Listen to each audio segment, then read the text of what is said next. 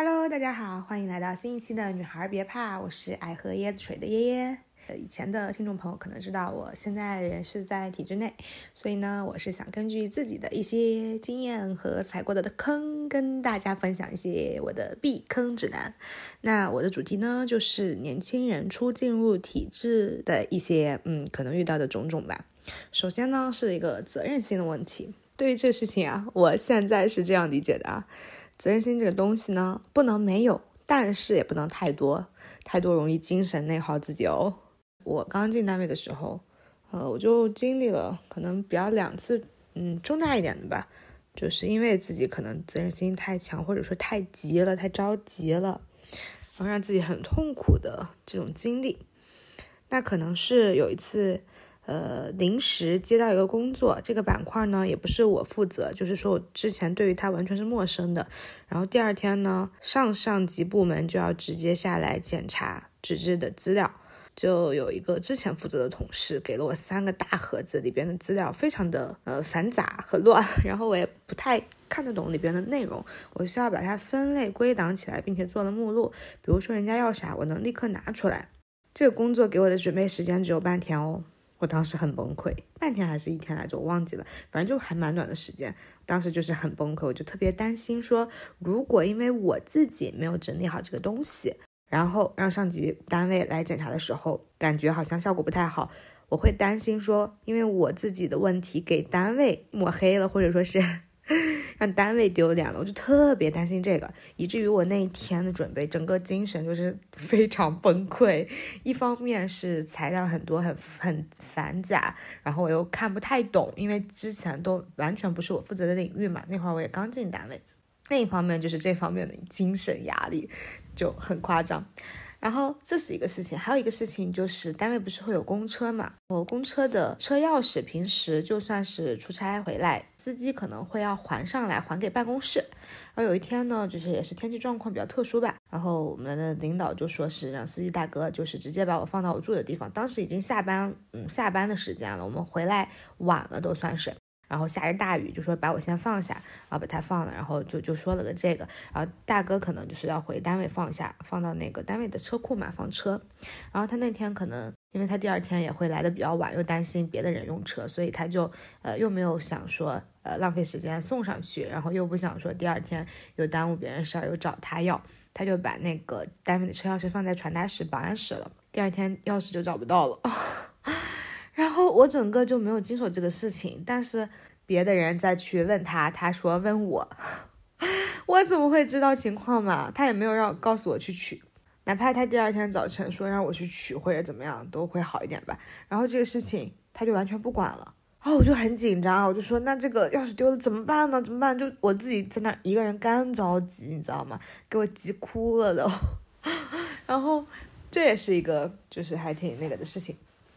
所以我后边就有在思考这个责任心的问题，就是我们任何时候都不能说是完全没有底线的、没有责任心的那种。但是如果说呃年轻人刚进来，可能你会面对形形色色不同处理事情方式的人，如果你还是过分的着急、过分的想要把一个事情都做得尽善尽美的话，其实你自己会很痛苦的。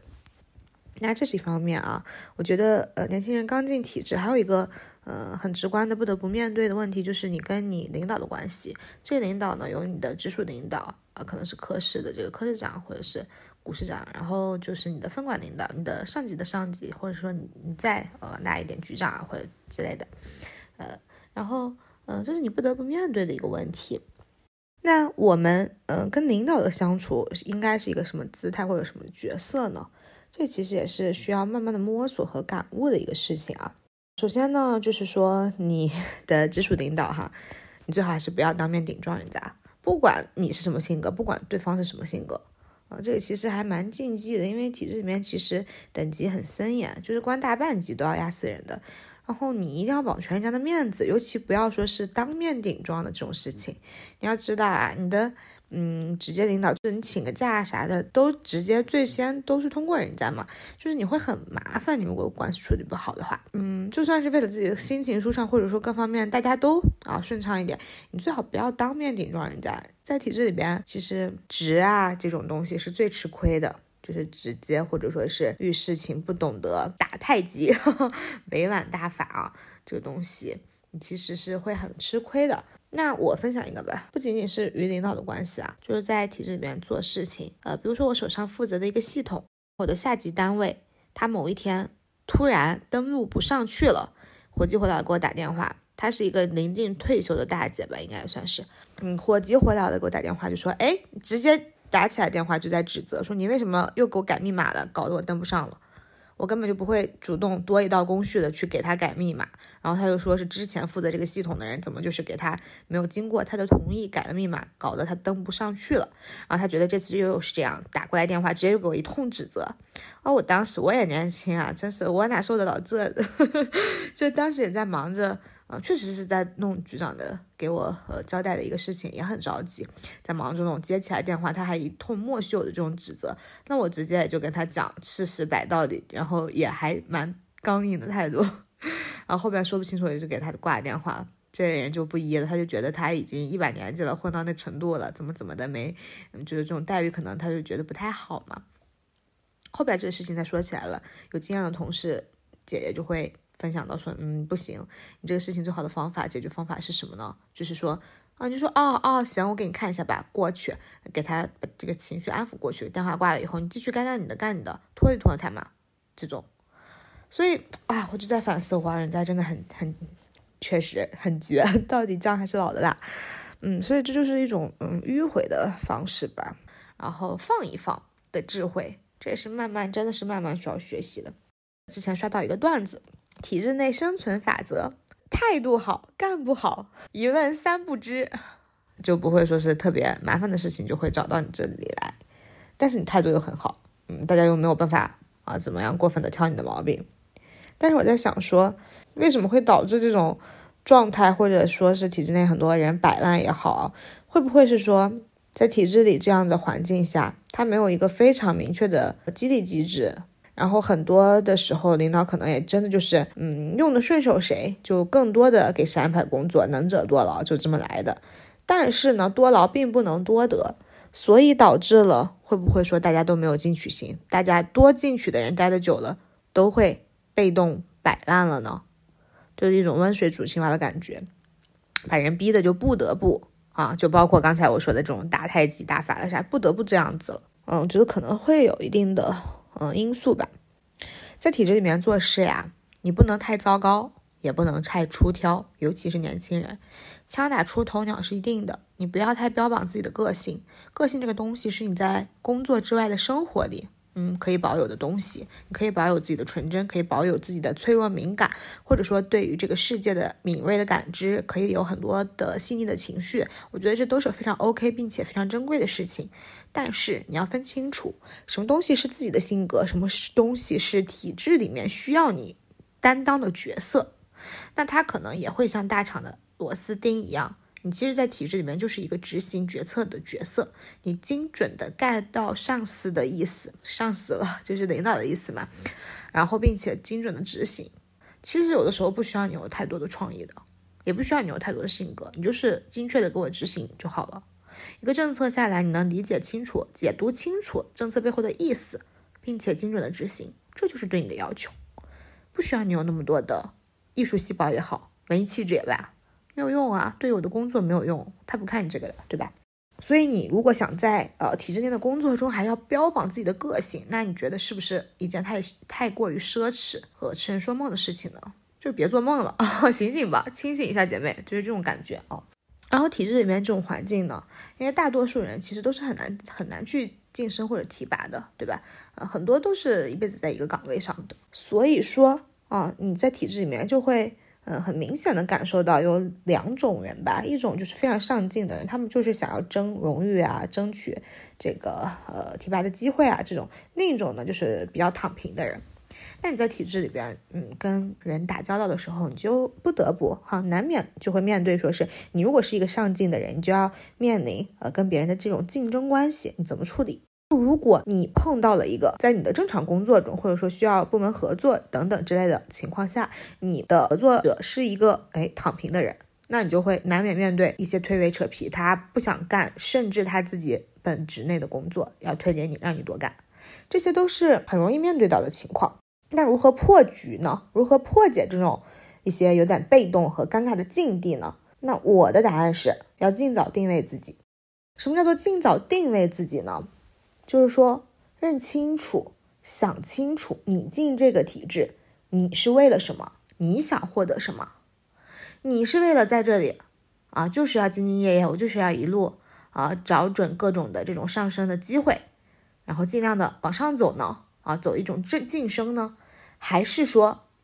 啊，你就是图他这边相对啊可以呃让自己顾了家庭，顾了小孩儿？或者你有别的想法，对吧？就是你要一开始就要非常精确的定位自己，或者说是越早越好。我们说啊，这个体制里边有一些就是非常好的人设，比如说啊，家里有个小娃需要带，哎，这种大家就是会比较包容，都会说啊，那你比如说你晚来一点，早走一点去接孩子，这种都嗯还蛮理解你的啊，也会比较呃包容。或者说啊，自己是体弱多病的，身体不好不能加班。或者是家里边，呃，这个父母生病了要照顾的这种等等吧。然后说回来啊，我们刚提到了跟领导的关系，呃，领导在跟你的这种不管安排任务也好，或者说这个你交了任务的一些反馈中也罢啊，难免会存在一些，比如说夸你或者是批评你的情况。那对于这个事情呢，我认为啊，大家完全可以看开一点，因为什么呢？因为领导夸你，并不代表你真的有多优秀。也可能是为了画大饼，让你多干活。那领导批评你，敲打敲打你，也并不见得真的就是说你有多糟糕。可能是他觉得，哎，你这一段时间太懈怠了，或者说你是不是飘了？我得敲打敲打你啊，啊，挫挫你的锐气，啊，让你灭灭你的威风，这种感觉。所以大家要知道啊，其实人到了一定的境界，哈，就是越往上走的人，他们。越聪明就没有一个傻的，真的，你相信啊？那他的语言是什么？他没有废话的，他的语言是完全为他的目的服务的。你要想清楚这个背后的意义。夸你，你是听你听着心里很高兴，那你是不是呃接了一堆啊本来你不需要做的工作？那损你，或者是贬损你，或者批评你，是不是更好的激励你？或者说是只是在一个场合下，你是他的直属下属，他和别的部门的。领导有了一些啊哪些方面的争议，需要有一个他要批评的人来把这个局面啊平和过去。其实他并不想要骂你，甚至他还会在别的地方对你进行一些弥补，对吧？所以这个东西，其实它水很深的，涉及到很多的，并不要完全流于表面，看一些表面的现象。就是说宠辱不惊这个东西啊，真的不仅说是在职场或者在哪些各种方面吧，都是需要去修炼的。不以物喜，不以己悲，对吧？啊，乐而不淫，哀而不伤。还有一个不得不提的体制内的话题哈，叫做异地编制。我记得前一段时间也有一点火爆哈，这个话题。我们之前会常常听说一个说法：考编不异地，异地不考编。这个话其实也是侧面的能体现出来异地编制的很多尴尬的点啊。首先呢，我们说这个体制内的工作它相对来说比较稳定，但是呢，工资相对来说也要微薄一点。尤其你如果在大城市的话，你完全靠那个工资，你在完全自己的能能力去买大城市一线城市的房子，我觉得几乎是天方夜谭哈。所以说，这个你考编如果是异地编制的话，一定要非常清晰的报名之前，你就要非常清晰的知道，你的工作和生活它其实是很难分得非常清楚的，它完全是搅和在一起的，甚至有的时候，你如果你把一个这种很稳定的哈，可能考上了几十年不变的一个这种工作，你把它放在一个离家非常远的地方，你一定要想到你后续要面对的是什么，对吧？其实，嗯，最好的是人家成了家，然后或者怎么样，他瞅准了就是家附近的啊，又是本地人，嗯，考了一个，那这个就大概率会很合适。但是如果是年轻人，只是为了上岸而上岸，为了追求说我先考进去再说。啊，哪怕找一个相对来说远一点，嗯，但是容易上岸的啊，我也不管那么多了，我先上岸再说。其实很多人现在都有这种想法的，有这种想法也正常，因为现在确实是越来越卷了嘛。但是你也要就是合理的评估一下这个距离是不是你能能接受的。我之前看到一个类似于公考博主吧，他他的观点就是说，如果你自己不是身处在那种特别超一线的城市的话，你的家和你的这个编制的工作的地方。如果说他的通勤时间单程超过了，比如说半个多小时啊，或者说三十公里的这种县城和市区的距离的话，这其实就已经算异地了。因为他很尴尬的情况面临的就是说，其实你周一到周五基本上都是在你工作的地方生活，你来回跑，一开始你可能会想没什么问题啊，我大城市也这样通勤时间，但到了真正现实的时候，你就根本跑不动了。然后你可能回家的时间就有个周末，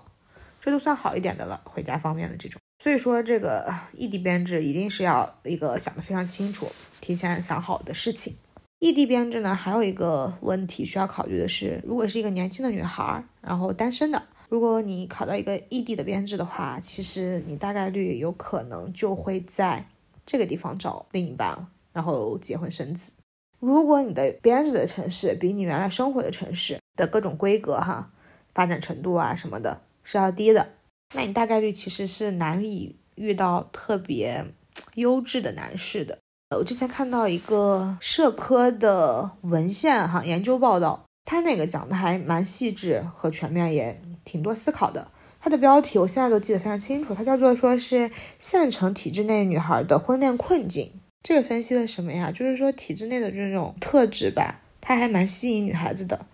然后女孩子，嗯，有一份体制内的工作，然后离家又近，嗯，安安稳稳的，嗯，体面，嗯，不用太劳累。就所以体制内的女生是很多的，但是体制内的男生相对少。嗯，还有一个限制就是说，县城里边的年轻男生本来就很少，因为但凡，呃，想闯一闯，或者说是。在外边待着有点能力的人，基本上就不会回来的。县城里面的产业太少了，他对于年轻人这个就业的吸纳能力，哦，吸引力太差了，啊，所以说县城里边的这种单身的男青年就会很少，要不然就是没回来，不回来，要不然就是，嗯，很早就会被早早锁定了啊，就是但凡好一点的，就会比较早结婚生子吧。然后还有一个情况就是说体制内相亲。大家可能，嗯，没有上岸之前呢，会说啊，呃，上岸之后国家给我分配对象啊，什么上了岸之后就会有很多人给介绍啊，这种这种之类的，啊，会有，但是可能也没有想象的那么多，嗯，可能质量也没有你想象的那么好，啊，大概是这样的情况。然后体制内的相亲呢，它会有一个鄙视链的存在。什么叫做鄙视链呢？可能就是说这个鄙视链的顶端就是公务员的编制，啊，那再下来呢，可能参公参公单位。然后再下来呢，可能是这个事业编制，全额事业编制，全额大于差额啊，然后或者是这些国企啊，各种的这种啊，我个人呢其实是对这个东西就是还好吧，我觉得都性质大差不差的，但确实是有这么一种说法的哈，我是这么看的，公务员的话，它其实确实可能各方面的这个待遇是要更好一点，呃，车补啊什么的，包括有一个补充的这种医疗保险。但是公务员他的限制其实也会更多啊，就比如说是你公务员他的副业收入只能是，比如说稿费收入，还有一个可能是讲课费来着吧，好像是。那事业编呢就会相对又会自由一点点吧。所以其实很多东西吧，你得到的多了，你的束缚一定也会更多的。就是说你失去的永远比得到的多。然后我们再来说一个啊，现在有一种情况叫做什么？体制内。外已经出现了生殖隔离，现在要不要进行一个名词解释的补充啊？生殖隔离这个词是来源于应该高中生物的课本上我第一次听的吧？呃，生殖隔离和地理隔离，就是说以前这个种族迁徙啊什么什么，因为比如说板块运动，啊原本生活在一个大陆的这个呃同一种生物，然后因为这个板块分分割了，然后漂流走了，他们跨着隔着海峡再也没有办法接触了，长年累月下来。因为这种地理的隔离，然后变成了两个物种。而且生殖隔离就是说，比如说大象和蚂蚁就没有办法交配，所以他们就不会有下一代。反正意思就是说，体制内外现在已经不通婚了，体制内就是找体制内的，体制外就是找体制外的，就是这么一个情况。嗯，我来说一点我的观察吧。我身边的情况看来的话，确实大概率普遍意义上，嗯，都是这样子的。如果是不一样的一个内一个外的这种情况很少。其实我一开始的时候吧，我是对这个事情没有很敏感的。我觉得如果人家在体制外赚得多，然后另一个人在体制内，然后又安稳，整个家庭的结构是还挺稳定的。其实也是一种不错的模式。又有抗风险能力，又有这个冲一冲的这个能力。但是大家吧，可能尤其是父母辈。就会对于这种体制内很迷恋，尤其是家底又厚一点的父母，就觉得说不需要你们多冲多闯或者承担多大的风险，因为你要做特别大的生意，你要承担相应的风险啊，对吧？你的就相当于是我们这个投资理财似的，你的风险越大，投资回报越大。你想要投资回报越大，想要赚的特别多，你势必是会承担更大的风险的，对吧？嗯，那可能有家底的父母会觉得说，我也不希望我的孩子们啊承担很大的风险，我也能给他们一个很强有力的支持、物质支撑。那我就想要他们安安稳稳，然后相对轻松一点的、舒服的过一辈子嘛。这种工作，我之前真的是亲眼啊，我在办公室，然后有那种大姐就会进来跟我们办公室的另一个大姐说悄悄话，反正大概意思就是挨着办公室转。她女儿刚可能考上编制吧。呃，就在他自己的单位先开始各个办公室摸排一圈，有没有适龄男 青年？体制内的，我都惊呆了，真的。我如果不是亲眼所见、亲耳所听，我就是很难相信。哇，我觉得这样的父母也是很牛逼啊，人家这个提前布局啊，人家在。所以姑娘们啊，遇到好的真的是那个，现在好男生太少了，资源很紧张啊。尤其人家的妈妈都这样给抢啊，太可怕了！撒开了菩萨的爪啊！世界是一个轮回，就以前刚改革开放的时候会说什么下海经商啊是一种潮流，那现在大家都在讲说上岸，好像现在大家都在海底漂浮着呢，像一个无根的浮萍，然后风雨飘摇的。那这个上岸，岸看起来很安稳哦，到底什么是岸呢？我们到达一种什么样的境地就算是上岸了呢？我自己的现在的阶段来说，我并不觉得说我就可以完全躺平了。如果你想要有一些追求的话，你年轻的时候你是绝对不可能躺平的，你躺不平的。所以我觉得说我们不谈上岸，岸呢永远是在我们心里，啊，永远不是说是一个明确的一个什么东西。我上了大学就好了，我考上编制就好了，我结个婚就好了，我生个孩子就好了，就从来不存在这种的。岸永远是在我们的心里的，不要给自己设一个具体的具象的标准，说怎么样就好了。所有的东西都是在动态的发展的，那我们自己的心境也是。可能你这两年就是觉得单身真好，自由万岁。那过两年你就是很想要有一些亲密关系的陪伴，或者说家庭的温暖。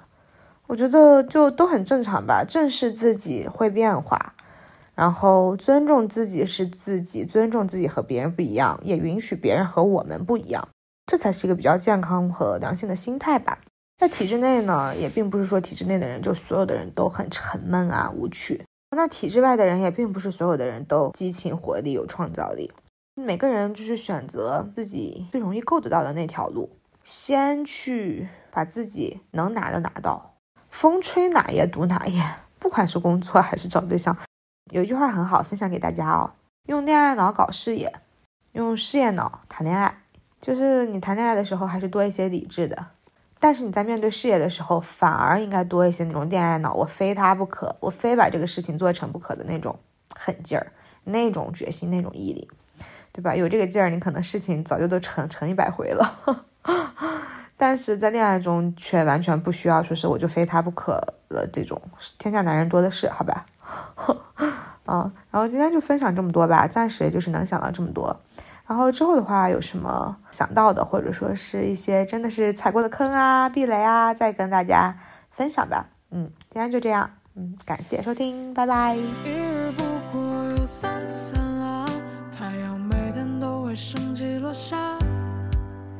每个人的生活都千变万化，没必要跟谁的步伐。时间对。